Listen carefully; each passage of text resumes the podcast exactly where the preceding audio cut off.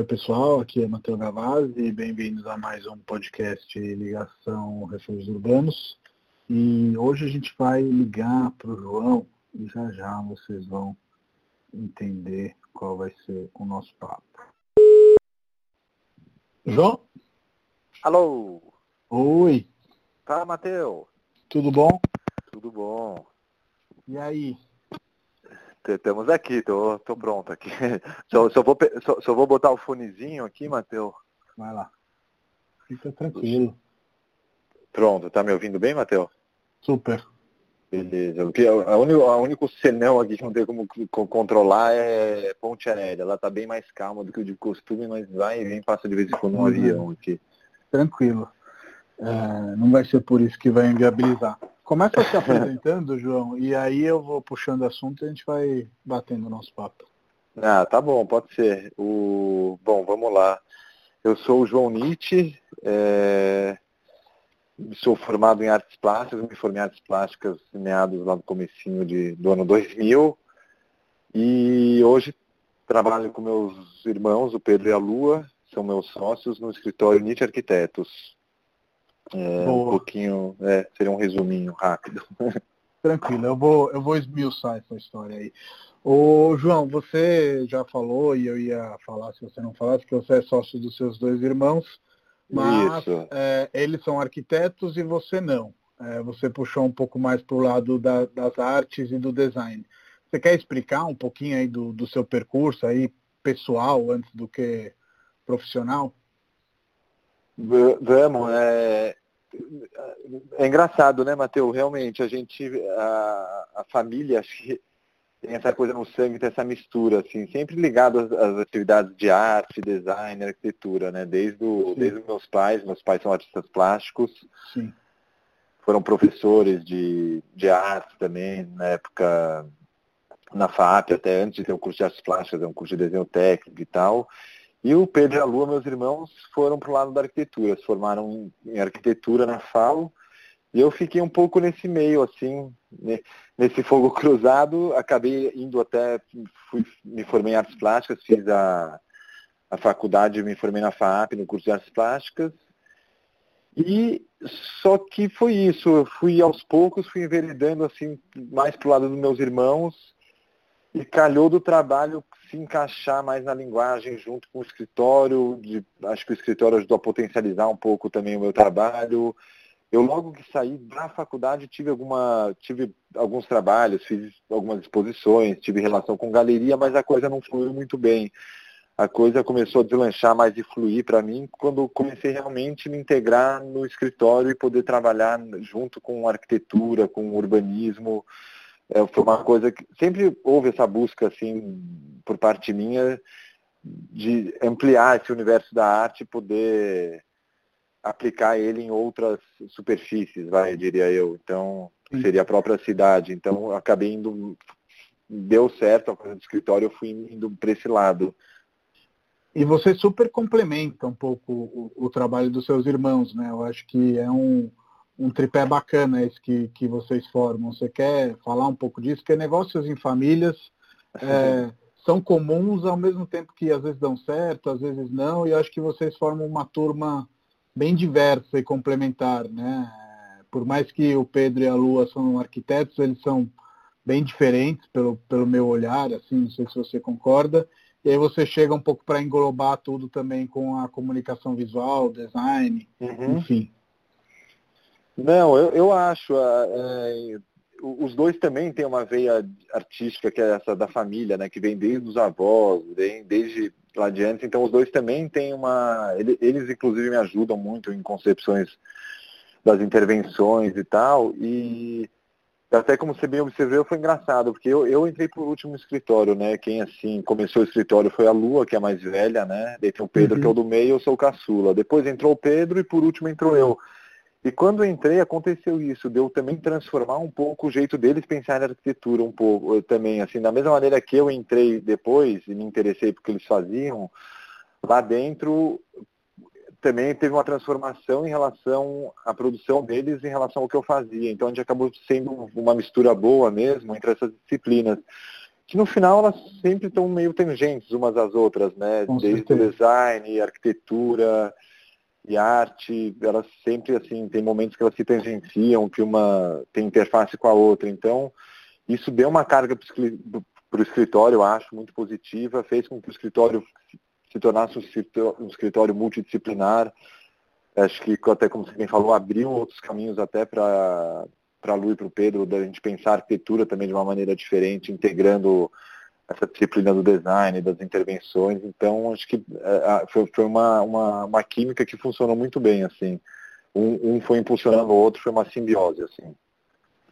E você falou nisso da conversa, e era uma das coisas que eu ia te perguntar, que os seus pais são é, é, artistas plásticos, né? E aí é, o seu pai, o Marcelo, veio a falecer né, em 2017, prematuramente, mas quanto tem aí da, da, inspiração e da vivência com eles na sua vontade depois de, de, de, se tornar artista, né? Porque eu acho que por mais que hoje tudo se engloba dentro dessa palavra designer, etc., mas eu, pessoalmente, Matheus, te enxergo mais como um artista. Não sei se eu estou indo no, no, no caminho errado, mas é essa a minha leitura do seu trabalho.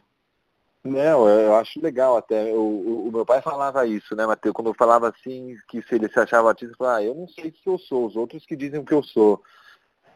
então, é um pouco disso. Quando você me, me, enxerga dessa maneira, acho que é dessa maneira mesmo que, que, que, que parece. Mas, mas eu tenho dificuldade até hoje. Quando me perguntam o que, que eu faço assim, eu sempre acabo respondendo mais é, trabalho com meus irmãos e temos um escritório multidisciplinar. Eu não consigo falar nem que eu sou Uma designer, coisa só, né? É, eu sou artista e eu sou arquiteto. Arquiteto, lógico que, assim, é engraçado falar isso, porque essas questões da arquitetura, ou até do design, elas estão vinculadas a muito a questões técnicas, né? Até por isso que, assim, eu não tenho essa formação de arquitetura, assim, então assim, uhum. me falta me falta muito, lógico que eu aprendi muito no escritório, mas me falta muito embasamento técnico de muitas coisas, de, de, assim, tanto no design também, quando você fazer um design industrial, você tem que ter uma técnica e a arte menos, né? Existe a técnica do desenho e tal que a gente tem em faculdade, mas é, isso é menos palpável, acho que no mundo da arte. A coisa da técnica não, não se sobrepõe, assim, a, a, a função não é tão explícita, né? E, não. E, e, da, e, bom, e da questão da família, assim, do, dos meus pais, acho que teve uma. A gente foi absorvendo muito isso de criança mesmo, porque a gente morava numa casa super aberta, que já tinha uma arquitetura assim super democrática, era um projeto do Paulo Mendes, onde a gente, que meu pai construiu junto com o Paulo, eles, eles eram muito amigos. Hoje o Paulo ainda tem um super contato com a família, amigo da minha mãe, super amigo. É, então a gente morou nessa casa aberta, super interessante, tinha essa produção artística a gente estava em contato diariamente, o ateliê do meu pai era na casa. Então a gente meio que vivia nesse universo. Eu lembro da gente andar de patins no, no pavilhão da Bienal lá do Ibirapuera, quando minha mãe estava montando as Bienais de arte. Então teve uma vivência muito natural desse ambiente, assim. Então a gente foi absorvendo isso, então foi uma coisa que quase de, é, de DNA mesmo, que vem lá do começo. Eu nem sei dizer, assim, não teve um momento que eu me vi escolhendo uma coisa ou outra. Foi uma coisa que eu não conseguia me ver fazendo outra coisa além disso, assim. Quase como se tivesse, como se não tivesse outra opção mesmo na vida, porque foi uma coisa tão natural e tão vivenciada com eles durante toda a minha vida que, que eu não tive muita dúvida disso. E realmente depois para ir o lado, assim, a especialização do trabalho realmente no escritório foi voltado mais para o design, mais para a comunicação visual, as intervenções de arte, e tudo bem, a gente foi direcionando depois, foi afinando né, a, a, o trabalho, mas no geral foi muito, foi um processo muito natural que acho que veio desse convívio deles, da, da produção, do, de estar no espaço que eles produziam arte, de ter, e ter uma, um tipo de, de relacionamento bom, democrático. Desenhar, a gente desenhava muito quando era criança, então foi uma prática muito interessante, a prática do desenho, né, que ajuda a você colocar as ideias de uma certa maneira, organizar o pensamento. Então, acho que foi um pouco disso tudo que, que culminou no, no que a gente é hoje, no, no, no escritório. No escritório, né? Sim. É. E, e, essa sua entrada no, no escritório, por último, né, o, o, o caçula, etc., fez com que o lado do, do da, da, comunicação visual aflorasse. Você quer comentar dos primeiros projetos onde vocês foram nessa direção, as coisas que você tocou, enfim, eu acho que uhum. hoje tem alguns muitos conhecidos, e até vou, vou falar deles daqui a pouco, mas queria saber um pouco desses inícios, assim. É, foi engraçado, porque o, o, início mesmo, até lembro, assim, um primeiro projeto que era o projeto, eu não sei se foi exatamente o primeiro, mas foi no comecinho, que foi o projeto do, do edifício João Moura. Uhum. O, o, o, próprio prédio foi um, o projeto de arquitetura era do escritório, né? É do escritório, a, a, Lua e o Pedro que conceberam o projeto. E eu lembro que teve uma questão da fachada, que foi por questões de normas técnicas, a fachada não podia ser compartimentada, tinha que ser. não podia ter guarda-corpo baixo, tinha que ser painel que ia de piso a teto, então acabou conformando um desenho de fachada onde surgiu por questões de norma uma série de painéis assim do lado externo do prédio. E o prédio estava numa posição muito privilegiada assim no, no, contexto urbano, porque ele ficava, ele ficava não, ele fica encostado quase ao viaduto da Sumaré. Sim. Então ele, ele, ele, era, foi quase que uma assim, sobrou aquele monte de fechamento vertical numa empena de um prédio que ficava voltado para um viaduto super movimentado que era do Sumaré. Então assim, nessa hora eu, o Pedro e a Lua, a Lua falou assim, ah, João, você não quer fazer um estudo aqui para essa fachada do prédio, um estudo cromático de cor aqui?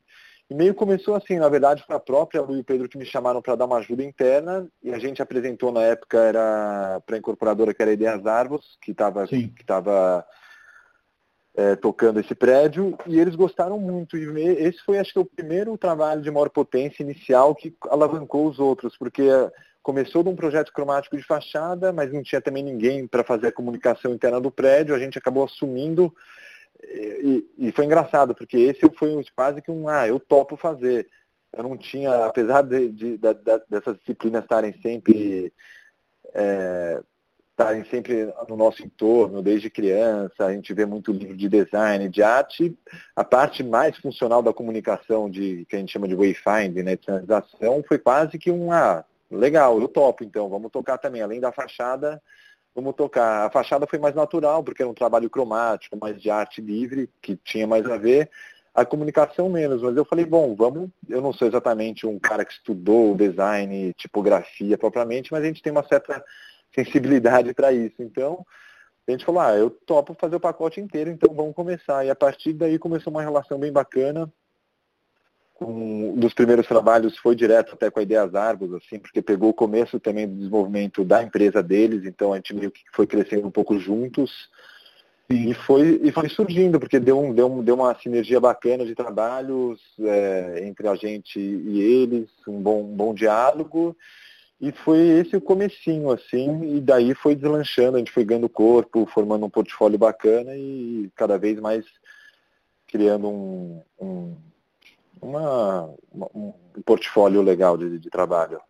Sim, mas ficando nesse projeto, que eu acho que em parte você está sendo modesto, porque eu acho que essa fachada, pelo menos do meu ponto de vista, e quem passa ali pela Sumaré, como você falou, vê esse prédio todo dia e ele é inconfundível, então para quem está ouvindo, é aquele prédio que quando você passa, além dele ter uma arquitetura muito bonita, ele tem um degradê ali de verdes e de azuis, de azuis. Né? Isso. É, mas acho que esse projeto na fachada dos painéis deu um movimento para o prédio que sem ele ele não teria. Não sei se você concorda. O prédio é bonito, muito bem feito, etc. e tal, mas a fachada quase que cria um movimento graças a esse trabalho, eu diria quase gráfico, né, que você fez com os painéis. Isso. Não, eu acho, Matheus, acho que acho que quebrou um pouco, assim, lógico que o prédio já tem um certo escalonamento das lajes, ele tem uhum. esses mas a gente até é engraçado, no site acho que não, mas a gente tinha em apresentações, a gente bota o antes e depois, quando os fechamentos estavam todos ainda em só de bloco estrutural, venaria, assim, e depois entrou um painel, que é um painel de fórmica, né? A gente fala fórmica, é um laminado, vai ter, para não falar, a, a, aquela coisa da marca virou material, mas tem, no, no final, acho que até Pertec, que é outra marca que foi usada, mas é um laminado TS que eles chamam.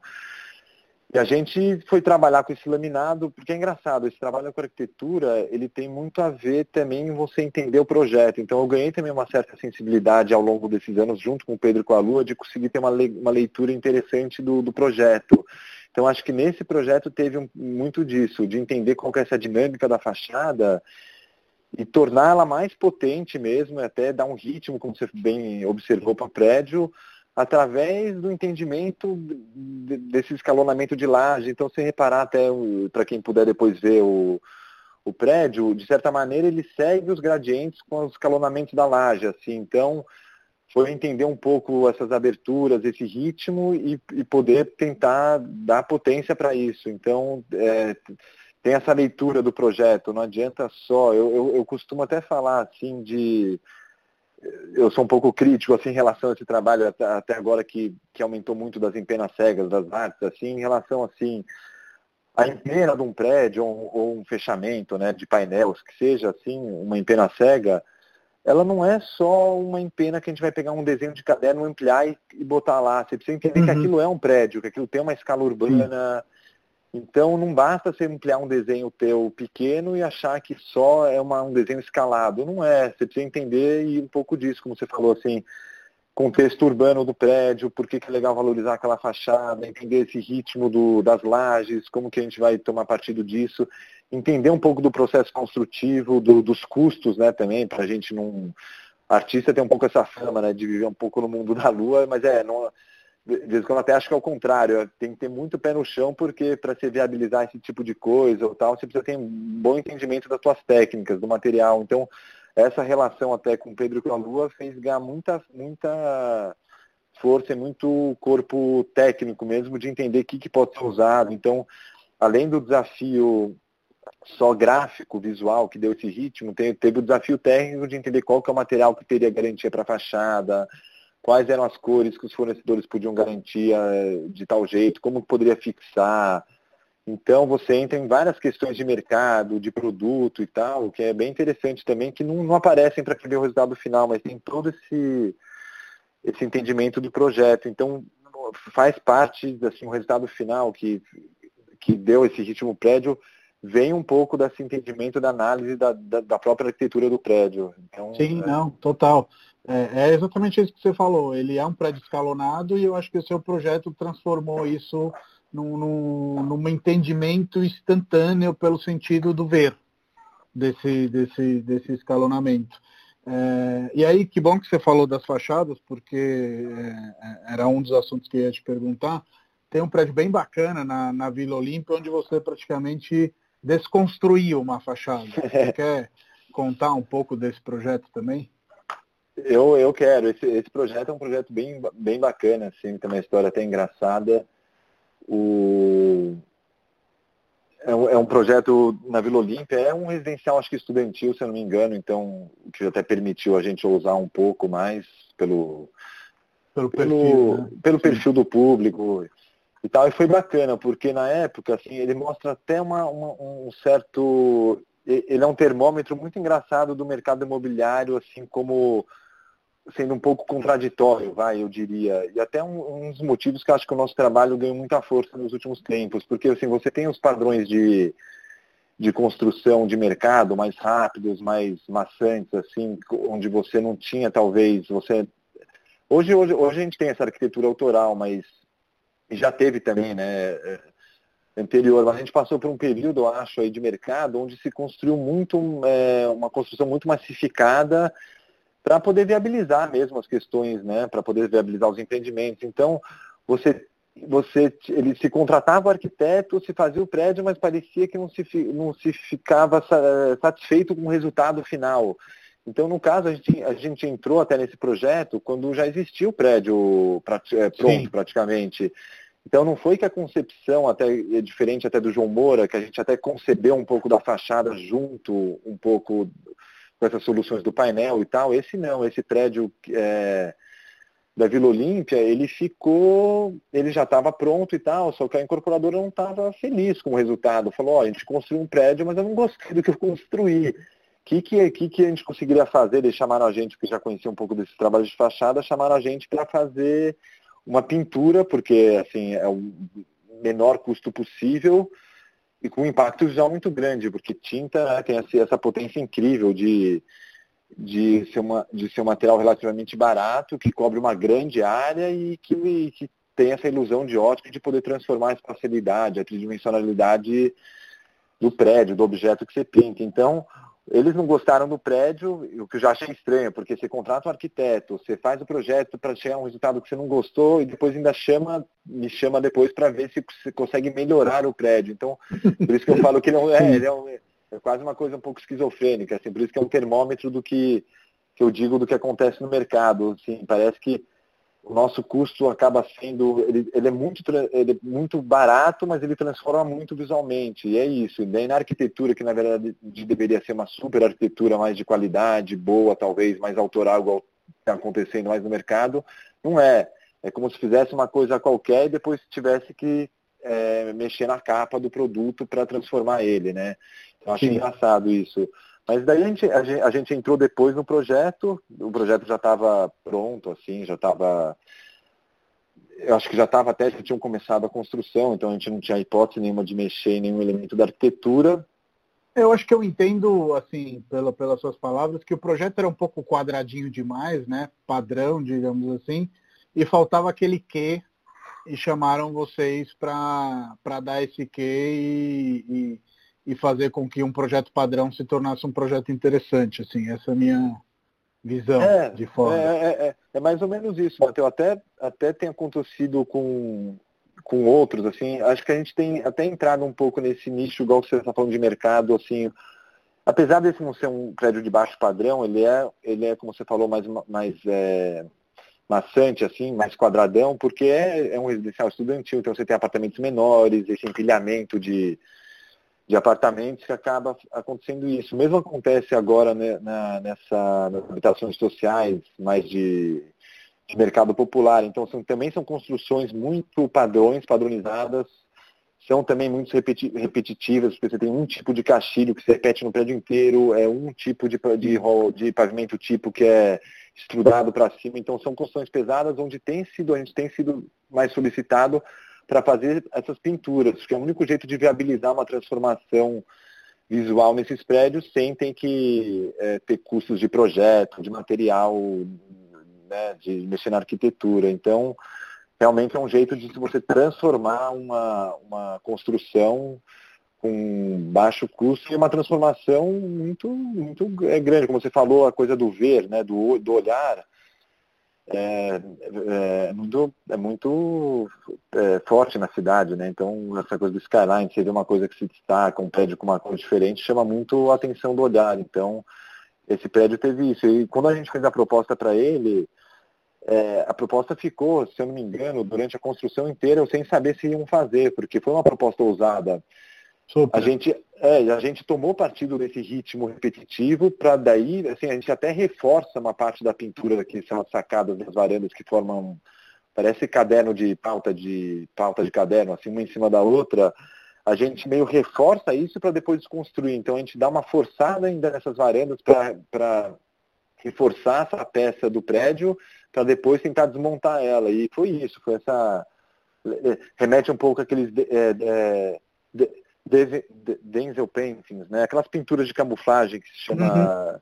Uhum. que eram usadas na Primeira Guerra Mundial, que até hoje eles usam para protótipo de carro, né? Quando você não quer identificar muito o formato da coisa, você faz isso, que é o que a natureza. Parecendo uma zebra, né, também. Não, criou um, um efeito ótico que realmente te dá até uma tontura, entre aspas, porque o prédio virou quase hipnótico, de certa forma. E aí a gente falou do seu pai, o Marcello, né? Marcelo, Zé, Limite, mas eu acho que aqui tem muito da sua mãe, né? Da Carmela Gross, no sentido desses efeitos óticos, né? Que, que contradistinguem muito o trabalho dela, no caso, né? Tem, tem, eu acho que tem dos dois, inclusive. É, é engraçado, você falou Marcelo porque você, você sabe, né, da, da veia italiana e dos dois uhum. L's aí. ninguém, ninguém fala, mas e daí o. Não, tem, acho que tem muito dos dois. É, é engraçado até, Matheus, no começo, quando a gente era mais novo, você procura aquele distanciamento dos pais, né? Acho uma coisa natural, assim, do. Sim, emancipação, do, né? É, do, do jovem que está se emancipando. E daí a, a, gente buscava eh, se afastar um pouco, olhava as coisas dele, e depois foi ao contrário. Ah, naturalmente, gente, eu, eu, me dei conta, depois de adulto, assim, depois de mais de amadurecer mais, eu me dei conta que tinha muita influência dos dois no meu trabalho, assim. E daí recebi, depois até percebi isso de uma maneira muito alegre, assim, porque a, a, né, a gente tem saudade, até que você falou, meu pai não está mais vivo, então a gente, qualquer coisa que remeta ao trabalho dele, assim, ou, ou, da minha mãe, assim, a gente hoje eu vejo isso com uma super alegria. Abraça, né? É, é, hoje, hoje é o contrário, né? A gente já, já criou essa maturidade de, de, já se emancipou, então a gente é o contrário. A gente, quanto mais a gente vê a, a raiz aí da, da, da família, mais contente a gente fica. A gente, a gente vê uma, uma, uma razão assim de ser, né? Então. Com certeza. O... Afinal, saímos de lá, né? De certa forma, com coisas boas e ruins e neutras, Isso. mas é de onde a gente vem, né? Não, total. E, e, e, a formação dos dois, o meu, pai até mais do que a minha mãe, é, era muito ligado à arte pop, né? Então uhum. tem muito, assim, hoje eu vejo nosso trabalho tem muito da pop art inserida, da coisa da cor, do, da, da, da, da produção industrial, assim, da, dessas referências. E da minha mãe também. Minha mãe tem uma coisa da delicadeza do desenho muito bacana, uma certa um certo instinto, assim, de uma simplicidade de um desenho muito genial, assim. Então é aquela coisa que parece meio banal, mas não é, que se você demorou uma vida inteira para chegar naquele, na, naquela simplicidade, naquela banalidade, assim, que. Sim, sim. Então, é, o, tem... o, simples não precisa ser banal, né? Não, muito, não. Muito pelo contrário. É, eu acho que muitos que estão nos ouvindo, né, devem ter visto uma das obras da sua mãe que é, era ali no, acho que ainda é no Sesc 24 de Maio, né? Aquela uhum. em, em neon, um grande hotel isso, ali na, na, na, entrada, só para situar quem, quem nos ouve, porque às vezes a gente entra em contato com as obras de arte e não sabe, né? Quem é quem, uhum. o que é o que, e acho que às vezes é legal é, é, falar disso. E falando de obra de arte, um, uma das intervenções que vocês fizeram, acho que mais do que as outras tem a ver com arte, que é aquela do Pico do Jaraguá. Você concorda? Que ali realmente é uma instalação, né? Não, não, não, sei se é só um trabalho gráfico ali. Não, ali é, ali, ali vai um pouco além. Como, como um trabalho de arte ele também, né? a arte contemporânea ela, ela extrapolou para várias mídias e, e materiais, ali também, ali é o que você falou, ele, apesar de assim, na, na no, no, olhar distante ele parecer uma coisa chapada, porque ele fica numa parede e tal, ele, uhum. a gente a gente produziu todo esse skyline do Pico Jaraguá só feito com as trenas, né? A trena, essa. Sim, trena de, de, arquiteto mesmo. Trena de arquiteto, de, de, de, de pedreiro. De obra, de, né? De obra, de empreiteiro, engenheiro, essa trena padrão amarelinha, trena metálica, né? Uhum. Então tem o. E vocês desenharam o perfil do Pico do Jaraguá, né? No, no, numa empena. Foi, foi, exatamente. A gente pegou uma, a gente pegou uma foto bem emblemática, assim, que é um pouco até da visão que se tem do Sesc, assim, tem, pelo menos para o, o Pico de Araguá, lógico, visto de vários ângulos, tem vários, é, várias silhuetas, né, assim. Do, do, ponto de vista aqui, que eu sempre morei aqui próximo, aqui da Zona Oeste, Pinheiros, Butantã, onde a gente cresceu, a gente sempre viu muito é, o, o, perfil dele de, com, com um desenho bem, bem demarcado, assim. Então a gente partiu desse perfil, desse skyline, e foi construindo, né? Ele foi construindo, e é engraçado, porque o trabalho ele tem essa metalinguagem de ele ter sido feito com o próprio objeto dele. Então, assim, o projeto executivo quase que você não precisava cotar treina a treina, porque a própria treina já servia de medida dela mesma, né? Então uhum. tem, tem, essa coisa engraçada. Você fala assim, ah, treina um, você vai esticar até bater no, na medida X. Treina dois, você estica até bater naquela medida. Então tem uma coisa engraçada onde o próprio objeto que faz parte do trabalho foi, fez parte da própria construção do trabalho também, né? Ele foi útil na próprio, no próprio projeto, assim. E, e, tem uma, e tem uma questão assim também da região, né? A Zona Oeste aqui nesses últimos anos verticalizou muito, assim, foi um bairro que sim que acho que São Paulo inteira, lógico, mas a Zona Oeste, a Zona Oeste por estar aqui num, num numa região de, de, plano diretor, de eixo de eixo das avenidas de Faria Lima, Berrini e tal, teve um crescimento muito muito, muito, muito forte mesmo de verticalização e transformação. O bairro perdeu muitas das características. A própria Pais Leme, que é onde fica o Sesc Pinheiros, era uma, só pequenos serviços, pequenas ferramentas. Sim. Hoje, hoje tem nem conta hoje... um pouco de loja de ferragem, mas são poucas, né? Sobrou Sim, uma ou outra. Verticalizou muito. Sim. verticalizou muito. Então a gente era uma crítica também um pouquinho a essa verticalização. Então, assim, a coisa da paisagem construída, De você, você não enxergar mais o horizonte, literalmente. Isso, né? é quase isso. Então, assim, é, o, o, material também é um material, assim, a trena era um objeto, quase objeto número um de venda lá da Pais Leme. Então, toda lojinha que você entrasse na Pais Leme, você encontrava esse objeto que era a trena. Então, ela também remete aos pequenos comércios da, da, da, da Pais Leme. Isso eu estou explicando um pouco. Lógico, quem vê o trabalho tem uma, assim, outro uma sensação muito mais intuitiva, visual, né? visual é. Eu tô, eu tô explicando assim essa parte mais, mais racional, assim, por detrás do trabalho, mas tinha essa questão de ser o objeto de construção lá da, que está nas lojinhas da Paz Leme, o fato de você fazer essa relação de construir uma paisagem com cotas e medidas, que é uma questão de uma construção racional, então você fazer essa, esse paralelo de construir com um objeto que é pura racionalidade, mas também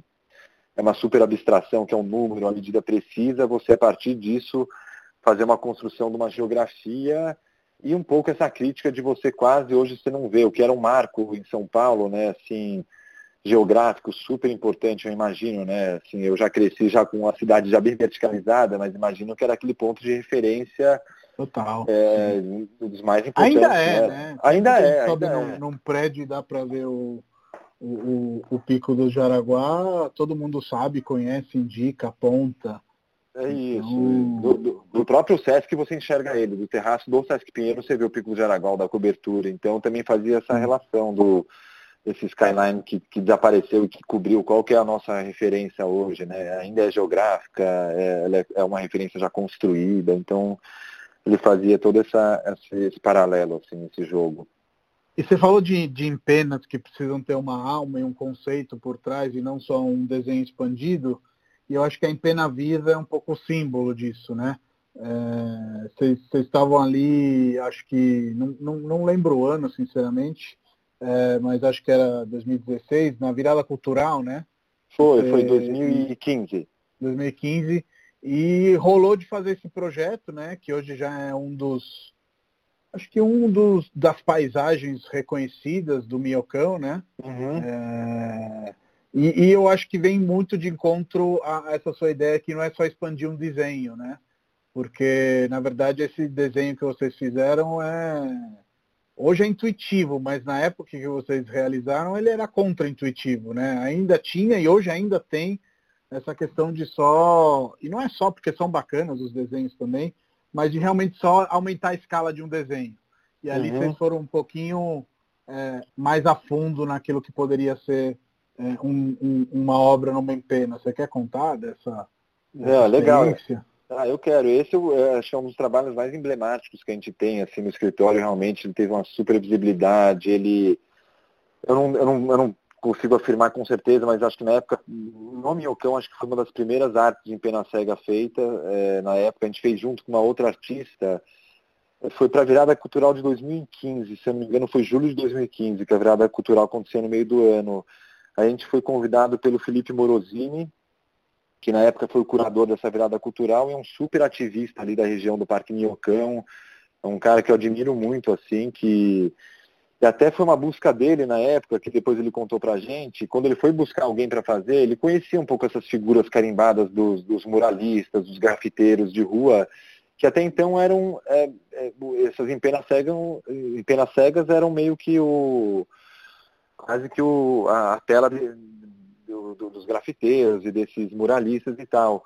Uhum. E daí o, o Morosini até falou assim, ah, não quero repetir, assim, tem, eu quero ir atrás de alguma coisa que alguém que não é tanto desse meio, que não está aí. E ele chegou na gente, porque já tinha visto o trabalho, não conhecia, não conhecia, conhecia o escritório e veio buscar a gente. Ah, foi super uma iniciativa super legal também, porque a gente não tinha feito nenhum trabalho de pintura naquela escala. A gente ficou super contente e na época a gente terminou esse, daí teve uma outra artista de fora, que era, acho que era a Mona, que pintou uma flor, que hoje já está até uma pena, porque deu um azar dela ter pintado uma pena super antiga, então hoje o trabalho praticamente se desfez já. Uhum, sim.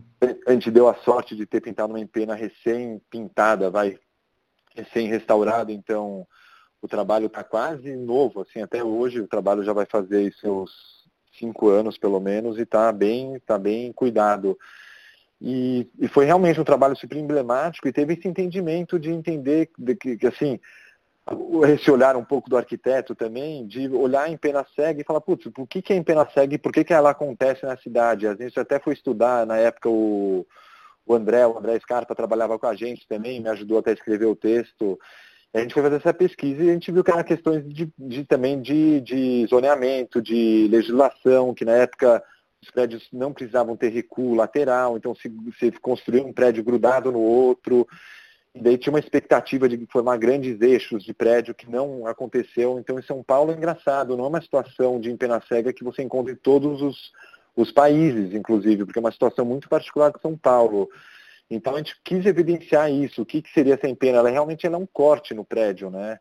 Ela é um Sim. corte quase como uma fatia de bolo ali, como se você tivesse pego uma, uma serra e ter cortado e ter colocado numa parede. Então qual que foi o jeito de evidenciar isso? Realmente como se aquilo fosse um grande corte em escala 1 para 1 do prédio, um corte no linguajar técnico da arquitetura, né, que é esse desenho técnico que mostra uma, um corte imaginário no meio do prédio. E daí a gente Sim. imaginou um monte de situações assim, é, inusitadas para transformar. Foi, foi, até engraçado, porque a gente fez isso de uma maneira super rápida. O processo de aprovação do trabalho foi muito rápido, então a gente não teve muito tempo de ficar criando e desenhando é, pessoinhas. Então a gente até pegou aqueles blocos que existem em AutoCAD, que também é usado na arquitetura como, refil, uhum. como escala. Pegamos aqueles blocos dos, dos programas de CAD, também passamos eles pela Empena. Então teve essa rapidez também da produção bem fácil. Daí fizemos adesivamos, colamos tudo em adesivo, pintamos e depois tiramos adesivos e ficou esse negativo, né? Então a, a, as pessoas Sim. tal são formadas pelo desenho do fundo do prédio. E, e, é, e, Eu ia falar isso também... para quem nos ouve. É como se fosse um raio-x do prédio a brincadeira, né? É, vocês criaram isso. através desse, desse negativo uma brincadeira de translucidez, como se a gente estivesse enxergando o cômodo dentro do apartamento e aí a pessoa cria esse negativo, né? Eu acho que é essa isso, sacada é foi, foi genial, assim. É, é, é, de um jeito mais fácil é isso, é o, é o raio-x do prédio mesmo, acho que é o que explica melhor mesmo. E a gente foi isso, as pessoas, as silhuetas, elas são negativo, então a gente colou tudo em adesivo, pintamos por cima e depois tiramos adesivos. Então o que sobrou foi o fundo. Então ele tem esse, essa nuance também do positivo e negativo, né? É, a gente só usou uma cor, uma cor preta também, a gente sabe dessas empenas como elas depois a gente tem dificuldade, a gente não tem controle do trabalho, porque ele está numa propriedade particular, você não garante a manutenção, então a gente também gosta de pensar nessas. A gente fez ela com uma cor só, com uma tinta de piso preta, para que aguentasse bastante e depois não, não, não tivesse mais manutenção, nada. E tem a coisa do que você falou do raio-x, de expor um pouco, humanizar também um pouco, né? Quando a gente fala com o título do, do, do trabalho que é em Pena Viva, tem um pouco disso ela é viva por isso, porque ela mostra que existem pessoas morando naqueles prédios. É, é, foi uma tentativa também de humanizar o espaço do, do Parque Minhocão, eu chamo até de Parque uhum. Minhocão porque eu gosto, a gente sim, também sim. lá no escritório a gente defende essa causa do parque, então foi uma foi bem interessante e, e, e, foi engraçado, porque nesse processo que veio lá do, desse convite do Morosini, e foi um desejo que o Morosini tinha, sempre transformar o Minhocão numa galeria a céu aberto, meio que aconteceu, foi se concretizando ao longo desses anos. Ele mesmo agora fez acho que duas ou três empenas muito, muito... Com as frases deles, né? Com as frases. Com os trabalhos dele. Né? Isso, que eu, eu fiquei muito contente de ver, porque na época ele chamou outros, outras pessoas para fazer e só depois aí de cinco anos ele fez é, o trabalho dele e foi assim, foi incrível, porque foi legal de ver uma iniciativa que ele teve lá atrás, um desejo de transformar isso numa grande galeria a céu aberto. Acho que daí, eu não falo isso com toda certeza, mas o nosso acabou acho que sendo a primeira na época. E daí, a partir daí, começaram a surgir outras empenas e tal, né, é, no entorno do Minhocão. E, e, foi isso, foi, foi um trabalho super emblemático, a gente ficou super contente, assim, ele... E, acho que um, talvez os mais importantes que a gente fez. E você estava falando antes, você passou por isso brevemente, mas eu queria falar disso, vocês tiveram uma intervenção também num, num conjunto habitacional, né? Uhum. E, e, é raro ver também é, o, o, o, design, especialmente. Agora está aumentando um pouco mais e tudo mais, mas se é já raro ver a arquitetura e a boa arquitetura nos projetos de, de, de habitação social, o design ele chega ainda um pouco mais atrasado, né? Você quer comentar sobre esse aspecto, seja o trabalho que vocês fizeram, e seja como também o design pode vir a agregar em qualquer escala e em qualquer tipo de habitação? Não, eu acho, Matheus, acho que é legal esse trabalho. Também é outro trabalho muito emblemático do escritório. Na verdade, quando você vai falando, até vou lembrando, esse talvez tenha sido um, o mais importante até então na época. Ele foi bem anterior ao do esse da Empena Viva. E foi muito legal porque teve esse, esse, esse, viés um pouco de habitação né, de baixa popular, de baixa renda e tal. Então teve uma, uma o, o, processo até vou contar um pouco, porque a história desse trabalho é tão interessante quanto o próprio resultado final. O, o trabalho é muito simples e como você falou, o uhum. nosso trabalho ele é quase uma pele final ali. Então realmente ele é quase a última coisa, ele nem sempre é, é levado com muita. Não vou nem dizer que é levado com importância, mas é isso, é final de obra, é tudo espremido, o orçamento está tá já no final, então é aquela coisa que quase sempre é cortada né, no final, como você bem observou, assim. Sim é quase que um item que eu diria que é supérfluo, assim, né? Supérfluo no sentido que não fosse muito necessário. E esse foi engraçado, porque foi um trabalho de requalificação, era um conjunto do Singapura, né?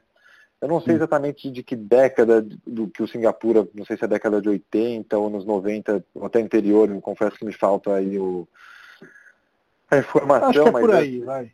Acho que é por aí, né? Tem esse foi foi um, modelo de habitação social construído assim a rodo, assim, em São Paulo muitos foram construídos com esse tipo de formato. Também assim não tem uma super qualidade espacial, né? Assim, é, ele ele foi o que foi feito, assim, é o que deu para fazer na, na, nas, nas circunstâncias da época. E a gente só foi, a gente foi convidado, no caso, foi pelo, pelo Andrade Moretim, que eles tinham que fazer a requalificação, eles estavam construindo um projeto novo do lado, daí ele ia começar do zero com outro tipo de qualidade de projeto de arquitetura, outro, outro um projeto realmente novo. E esse não tinha o que mexer, eram poucas coisas que eles queriam mexer, como, como melhorar calçada, colocar cobertura para carro e tal. E de novo recaiu na coisa da tinta. Fala assim, como requalificar isso com menos custo possível, sendo que a gente não pode mexer na arquitetura putz, é isso, é um trabalho cromático, então vamos dar ritmo também para esses prédios, usar cores mais fortes, eles estão na beira da marginal lá, que recebem muita fuligem, eles têm uma cor muito pastel, que suja rápido, então também como que a gente vai fazer uma, uma cor mais intensa para que essa fuligem não fique tão aparente, vamos quebrar um pouco esses blocos e criar um ritmo bacana, dar uma personalidade para cada bloco para que dê uma certa que, que, que, os blocos, o projeto fique mais pessoal, que o, que o morador se identifique mais com, com a coisa de onde, com o lugar que ele um mora. Lugar, sim, É, que tem uma característica de poder chamar, assim, ah, o meu tem uma cor X, de poder falar o meu. Essa sensação um pouco de, de, de poder ter o canto dele. Né? É, que, que acaba ficando diluído né, nesses grandes projetos habitacionais do Estado, você tem uma coisa uhum. muito pesada. E a história engraçada desse projeto foi que quando a gente foi apresentar na época na SEAB, né, na Secretaria de Habitação, o projeto não foi muito bem, não foi muito bem recebido, assim, e ficou no impasse, assim, lá dentro, porque a prefeitura não recebeu aquilo de uma maneira teve um impasse, daí ficou nesse impasse e falou assim, vamos então, vamos lá apresentar para os moradores, né? São, são as pessoas que vão morar, vamos lá apresentar um projeto na comunidade. Uhum. E daí quando a gente foi apresentar lá, foi uma alegria, assim, foi uma experiência muito bacana que eu conto até hoje, assim, que esse contato com, com, com, essa, com, a, com a comunidade, com o pessoal né, mais, mais humilde, mais de, que tem realmente de baixa renda e tal. E como a alegria deles de ver, assim, o projeto é muito simples, para quem quiser depois olhar, ele chama Lidiane, né, que é o nome do projeto uhum, nacional, ele está no nosso site. Está no site da ANIT, é. Tá, é o Lidiane 1, depois tem um outro que é o Lidiane 2 ou 3, eu não lembro a nomenclatura, que daí já é o projeto novo, que ainda está tá terminando agora, mas que já estão pintando também, está ficando bonito. Mas esse já teve mil questões de mudança de gestão, então o projeto que foi não andou muito bem. Mas o, esse original, depois vocês podem olhar, é um projeto muito simples, que usam quatro cores quase, não vou dizer primárias, mas são cores básicas, bem fortes, e cada bloco recebe uma cor. É basicamente isso. E foi é muito simples, quando a gente apresentou isso lá para a comunidade, eles abraçaram, assim, a alegria de ver, eles queriam escolher a cor. Putz, eu quero morar no roxo, eu quero morar no rosa, eu quero... E daí a prefeitura não conseguiu voltar mais atrás. E naquele momento eles viram que não tinha mais volta, que a comunidade adorou, então foi muito bacana ver, ver essa, de poder alinhar com, com, com, com, essa coisa da comunidade. Porque assim, eu tive outras experiências também trabalhando, mas aí tá trabalhando mais para a incorporadora, para empresas de iniciativa de obra, não é iniciativa privada, mas assim, essas obras que, que a gente chama de HMP, que é habitação. HMP agora é de mercado popular, né? Não, não tenho. Ele tem HIS, bom, tem essas nomenclaturas né, de uhum, habitação. Sim. E a gente já fez alguns desenhos muito bacanas que daí a gente teve negativas da incorporadora de falar assim, puta, fizemos pesquisas de mercado e, eles, e o mercado não aceitou o trabalho. Eu achava Sim. estranho, porque é um trabalho tão legal que a gente faz assim, com, com esse super é, cuidado, seja para quem for, né? O, a, é, essa que é a diferença. A gente, a gente, sempre dá o nosso melhor aqui, faz o. Não importa para onde, como você falou, ele pode se encaixar tanto para favela, para habitação de baixa renda ou para o prédio chique do, da incorporadora e tal. Eu acho que a gente trabalha assim em, em todas essas esferas, mas essas esferas. Mas foi muito legal ter tido contato direto com, com a comunidade, ter recebido, ter tido a resposta imediata. Então, quando algumas vezes a, a incorporadora fez o meio de campo, algumas vezes não funcionou, porque falaram, fizeram pesquisas de mercado e o mercado não aceitou bem, relacionaram né, aquela relação sempre com a venda do produto. Então, a gente fica meio de mãos atadas sempre, né, quando chega essa, é, esse contra-argumento. Então esse do Lidiano foi ao contrário, a gente foi diretamente, não teve essa ponte é, de, de, de, que, que, mede, o, que, que mede o, a, a, questão econômica, então a gente fez direto com a comunidade e daí, de novo, voltando para aquela coisa que você falou do ver, do, do, do sensível, foi direto através do, do, do, da emoção, né? Então foi um trabalho muito mais ligado a menos questões mercadológicas e mais no emocional mesmo. Então Sim. Teve, teve uma conexão mais, parece mais honesta, mais verdadeira. Assim. Total. Eu sou do mercado, então vou te dar um argumento que é um argumento no qual eu acredito, não é papo nem papo de corretor. Uhum. Outro dia eu estava conversando com um incorporador de Santa Catarina, inclusive vai ter um podcast aqui com ele, que é o Rafael Copper, que trabalha na MKS, que é uma empresa também que gosta de ter essa dedicação nas áreas comuns, inclusive algumas coisas até parecidas com o seu trabalho, no sentido uhum. de colocar obras de arte nas garagens, etc e tal. E aí eu estava falando com ele, eu falei, cara, eu acho que essas, essas intervenções, por mais que elas cheguem por último, como você comentou, e às vezes sejam até é, desconsideradas, vão, não, mas vai encarecer o custo, etc e tal, elas são investimento, na verdade. Porque quando você tem uma garagem bem cuidada, é, e com um desenho de arte, com uma proposta visual, etc., a possibilidade dela começar a se desgastar mais para lá no tempo, e a garagem é uma das primeiras coisas que se desgasta no, no empreendimento depois uhum. de entregue, é, é, é, muito maior, porque as pessoas vão cuidar. Simples assim. Tipo, Não, verdade. Por, por, por, mais que ele custe inicialmente, então, realmente tem um custo a mais de fazer um trabalho de pesquisa de fontes, um trabalho de aplicação de artes, etc. Então, tem um custo a mais. Só que tem. vai ver aquele prédio depois de 10 anos. Tirando alguns projetos, vai, que são exceções, que tem uma máscara de pintura e tal, mas bastaria você dizer que assim, não, ó, em vez de usar a faixa amarela, preta e branca, como qualquer garagem, por que você não faz uma faixa com três tons de verde, sei lá.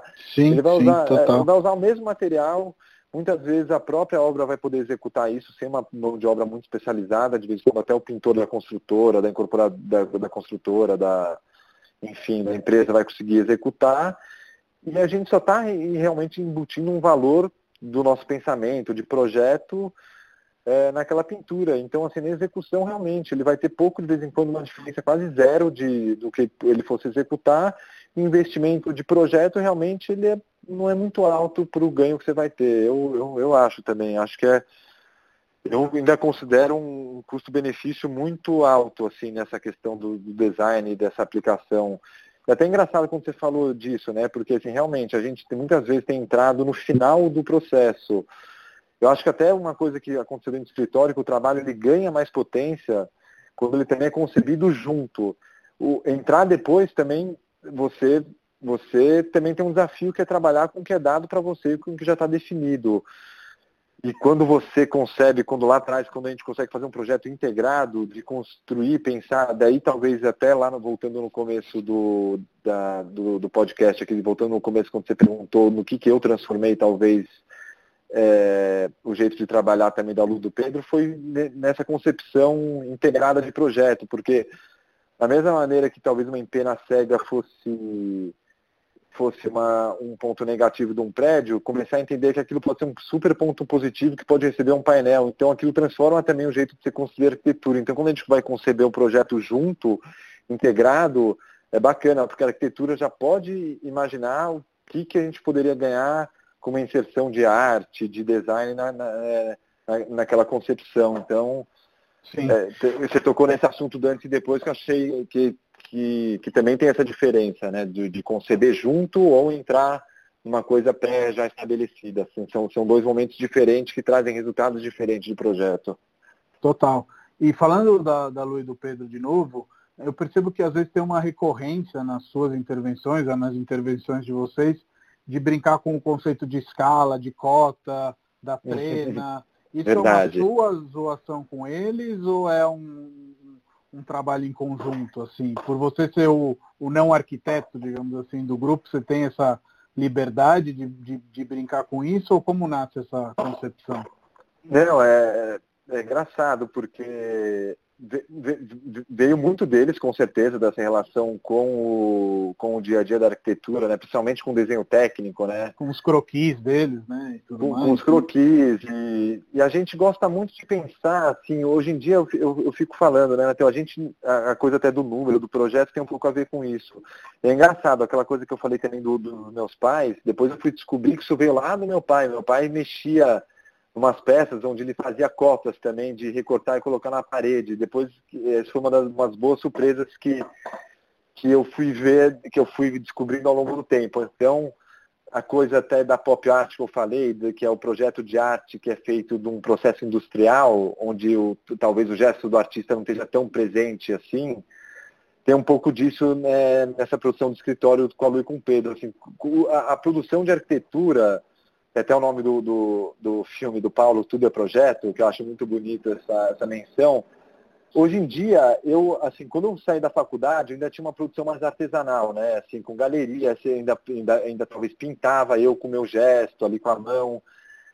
Quando a gente foi ganhando escala de projeto, crescendo equipe, você vê que esse tipo de produção não faz mais muito sentido, pelo menos para mim não fez. Então, Hoje em dia, tudo que a gente faz é projeto mesmo. As, as, as obras de arte, né, eu já, eu já não me eu já também, já, hoje eu, eu, eu, a idade também, né? A juventude foi passando, assim, a gente foi ficando mais medroso, mais, então assim, eu não vou, eu não subo em prédio, eu não vou lá e picho o prédio, faço a arte, né? Grafite, eu faço sempre o projeto. Então tem muito dessa linguagem, assim, como que você vai transformar uma obra de arte ou qualquer coisa execuível, sempre através da representação do projeto. Existe, isso é quase um elo mágico, assim, da, da nossa produção da arquitetura, em falar assim, como representar uma ideia através de um projeto técnico. Como Sim. você vai fazer com que outra pessoa execute a sua ideia? Então tudo passa muito pela questão técnica de ter que medir, ter que cotar, que transformar a sensibilidade em número, né, em racionalizar. O que era uma ideia legal, que é uma emoção, é engraçado, porque a gente passa muito por esse processo. De vez em quando a coisa vem de um gesto, de um emocional, de uma tristeza. A obra de arte, de vez em quando, não só do artista plástico, né, mas como todo a arte, música, teatro, enfim.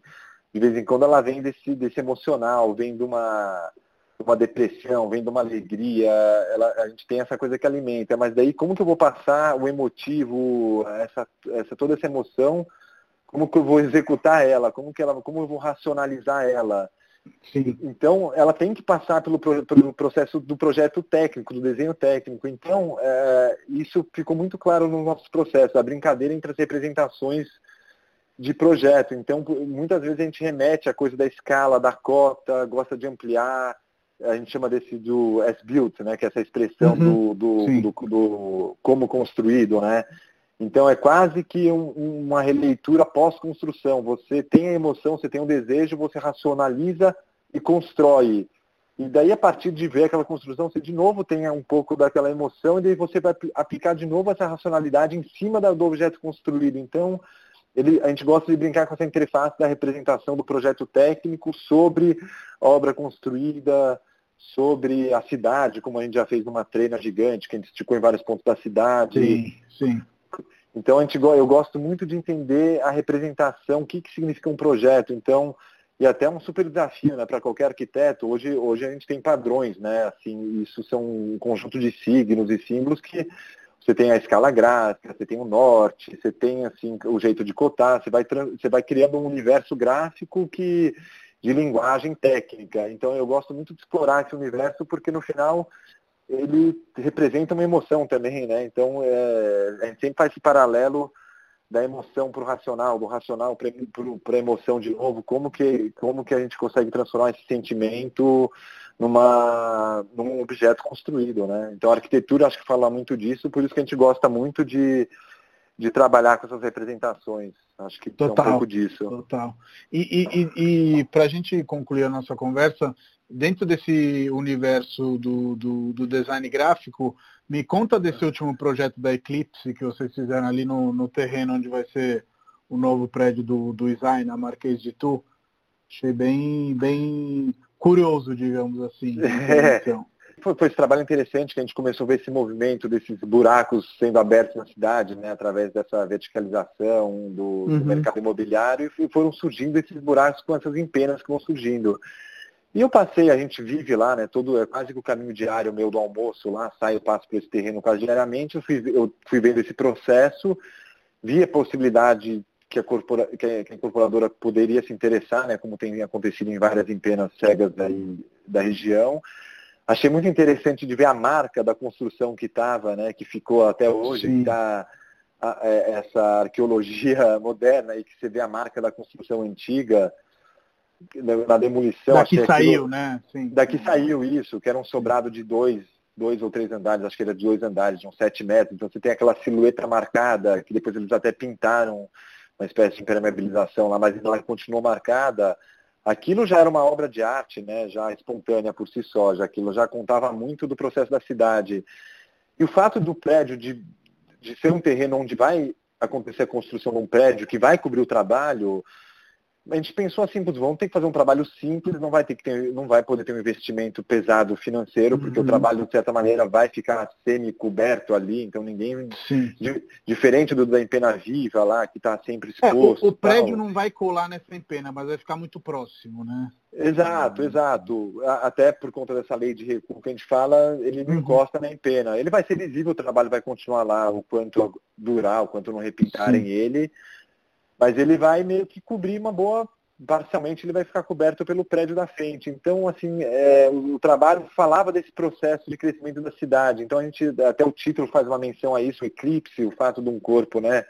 A, a, a definição né, de eclipse, de um, da sombra de um, corpo celeste sobre outro, né? Sim, Ou só de um corpo celeste entrar na frente do outro e cobrir isso. Então é, é como se a gente fizesse uma menção a esses grandes processos, esses acontecimentos cósmicos, como que eles estão, esse tempo cósmico desses grandes acontecimentos que, que no universo, né, no, no cosmos, eles se dão de maneira super devagar, que não tem nada a ver com o tempo de vida do ser humano, como fazer esse paralelo quando um, um processo desses na cidade, né? O que, que seria esse eclipse na cidade? Então era esse processo de aparecimento de, de objetos que vão cobrindo um ou outro. Então a gente remeteu essa forma isso já vinha de outros trabalhos nossos que a gente gostava de explorar esse processo também prático, empírico da construção, porque é muito engraçado, tem várias coisas da construção civil que a gente fica fazendo 10 mil projetos, né? Daí chega lá, tem, aquela, tem aquele conhecimento empírico do mestre de obra que pega teu projeto, né, amassa, joga no lixo e fala, gente, deixa eu esticar meu prumo aqui, minha régua, que eu vou tirar de letra isso. Então, aquele trabalho tem um pouco disso, aquele processo do círculo, que criou uma super curiosidade. Muita gente veio perguntar como vocês fizeram esse círculo. Nada mais é do que um compasso feito de linha. Assim, aquele processo, assim, mecanismo mais primordial e artesanal possível, antigo, né, de milenar, mais básico. Então, é engraçado também esse contraponto de daquele conhecimento técnico que vem lá do artesão, do mestre de obra aplicado ali. Então também tem uma brincadeira dessa. Então, e foi muito simples, o trabalho foi feito em um dia, Matheus. Foi muito engraçado. Fora, lógico, toda a negociação que tem por trás, de aprovação e tal, foi um trabalho Sim. de baixíssimo, baixíssimo custo. Feito realmente, depois que a máquina estava no local, que a grua estava lá, a grua não, a, o braço hidráulico, né, a geli, né, como a gente A chama. grua funcionou de compasso, né, praticamente. Funcionou de compasso, é, é, é engraçado. Eu não publiquei o trabalho ainda, é, daqui a pouco a gente vai publicar, acho que no Arcdale e no site. A gente chamou o Pedro Mascaro, que também é fotógrafo, colega nosso, que faz os time-lapse, então a gente fez um time-lapse super bonito, e é bem isso, parece um compasso onde o braço mecânico faz o pivô bem no cotovelo dele, ele fica bem no centro do círculo, estica uma brocha, né, quase uma vassoura, assim, é, tem essa pintura de, de, de, escala, né, que é quase uma caneta na escala da cidade, então o pincel era quase uma brocha gigante, quase, quase como se fosse uma vassoura de sapé, assim, e a gente risca isso quase em um dia de trabalho, usando um fio colocado, né, chumbado ali no, no centro do prédio. Então, é um trabalho muito simples. E o trabalho ao longo do, desses anos vai acabar sendo coberto com esse processo. Inclusive, é um trabalho que vai, vai se transformando. Ele não, tem, ele não teve fim ainda. Ele foi esse processo, a gente fez ele, agora vai ter uma parte que até a gente vai registrar, que é do prédio subindo e cobrindo esse trabalho, é, evidenciando esse processo de... De eclipse, literalmente. De eclipse, é, e fazendo essa brincadeira do processo de verticalização da cidade, fazendo essa menção a esse processo cósmico, né, do universo na, na, na, na, na escala urbana, né, então... É Sim. bom, é isso. Tem muitas, muitos é, é, coisas para sabe... falar, mas essas são as principais. Você sabe uma curiosidade minha é, sobre o prédio do Design? Eu achei que o trabalho de degradê da fachada fosse seu. Você, você estabeleceu um, uma marca, de certa forma, e quando eu vejo alguma coisa bacana, fala, eu acho que é o João que fez.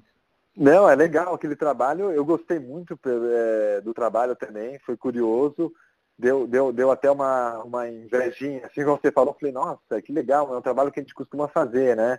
Uhum, o... Uhum. E até acho que agora que você me falou, Matheus, acho que até, até uma coisa que atraiu, assim, porque quando a gente viu, viu que era também um projeto do ISAI, que tinha uma fachada interessante, a gente também achou que valorizava e fomos atrás também, corremos um pouco atrás por conta disso.